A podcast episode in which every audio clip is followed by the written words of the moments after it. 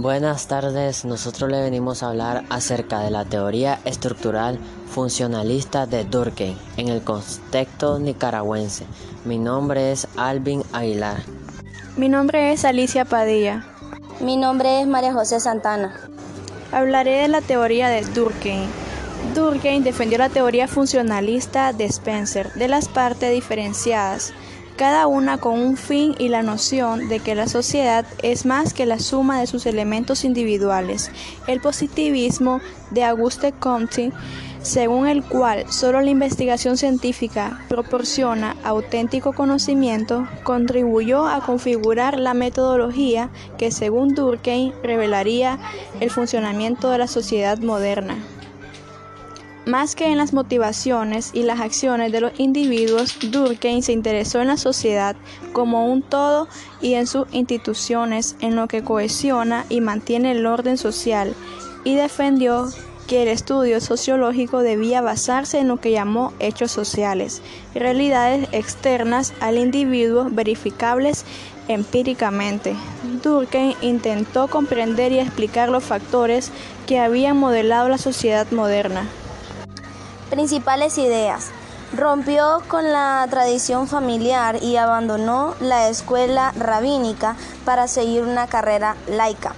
Durkheim intentó comprender y explicar los factores que habían modelado la sociedad moderna.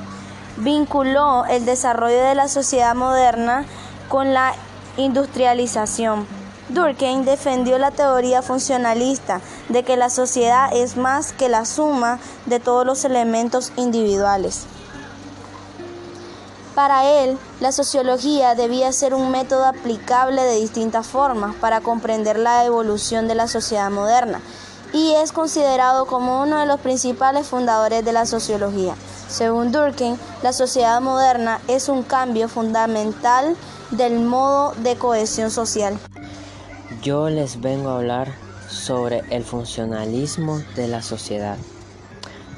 Durkheim decía que era un cambio fundamental del modo de cohesión social, lo que es la industrialización, hizo que surgiera una nueva forma de solidaridad. Durkheim expuso en su teoría de diferentes tipos de solidaridad social en su tesis, la división del trabajo social. En estas sociedades primitivas como la de los cazadores, recolectores, todos los individuos deben realizar más o menos las mismas tareas y aunque cada uno podría ser autosuficientes, la sociedad se mantiene unida porque todos tienen objetivos y experiencias comunes y comparten creencias y valores. Estas similitudes entre individuos en las sociedades la llamó conciencia colectiva que es como una base de la solidaridad. A medida de que estas sociedades crecen y se hacen más complejas, las tareas se especializan y la autosuficiencia es sustituida por la interdependencia. La división del trabajo culmina con la industrialización, cuando la sociedad ha evolucionado hasta convertirse en un organismo complejo en el que los individuos asumen funciones especializadas, cada una de ellas esencial para el bienestar del conjunto, de este conjunto. Este concepto de la sociedad estructurada como un organismo biológico se especializa y se convierte en una de las teorías sociológicas dominantes, lo que es el funcionalismo, lo que hace de que esta sociedad moderna la interdependencia orgánica de los individuos es la base de la cohesión social.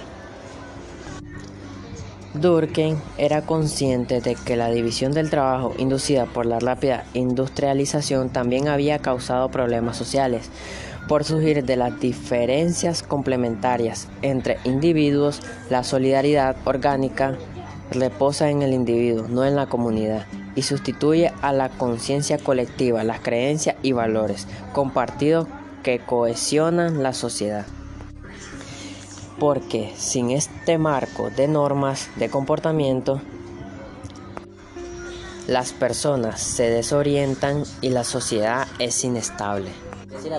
Aquí les mencionaremos tres hechos sociales que sucedieron en Nicaragua. Las protestas del 2018 en Nicaragua por la reforma del Seguro Social y la represión por parte del gobierno y la Policía Nacional. En el 2001, una comisión de la OEA visita la frontera con Nicaragua, país con el que existe un contencioso limítrofe para comprobar la inexistencia de preparativos bélgicos y disminuir la tensión bilateral entre los dos países. En 1983 se crea la Unión Nacional Opositiva 1 contra el gobierno sandinista. Muchas gracias.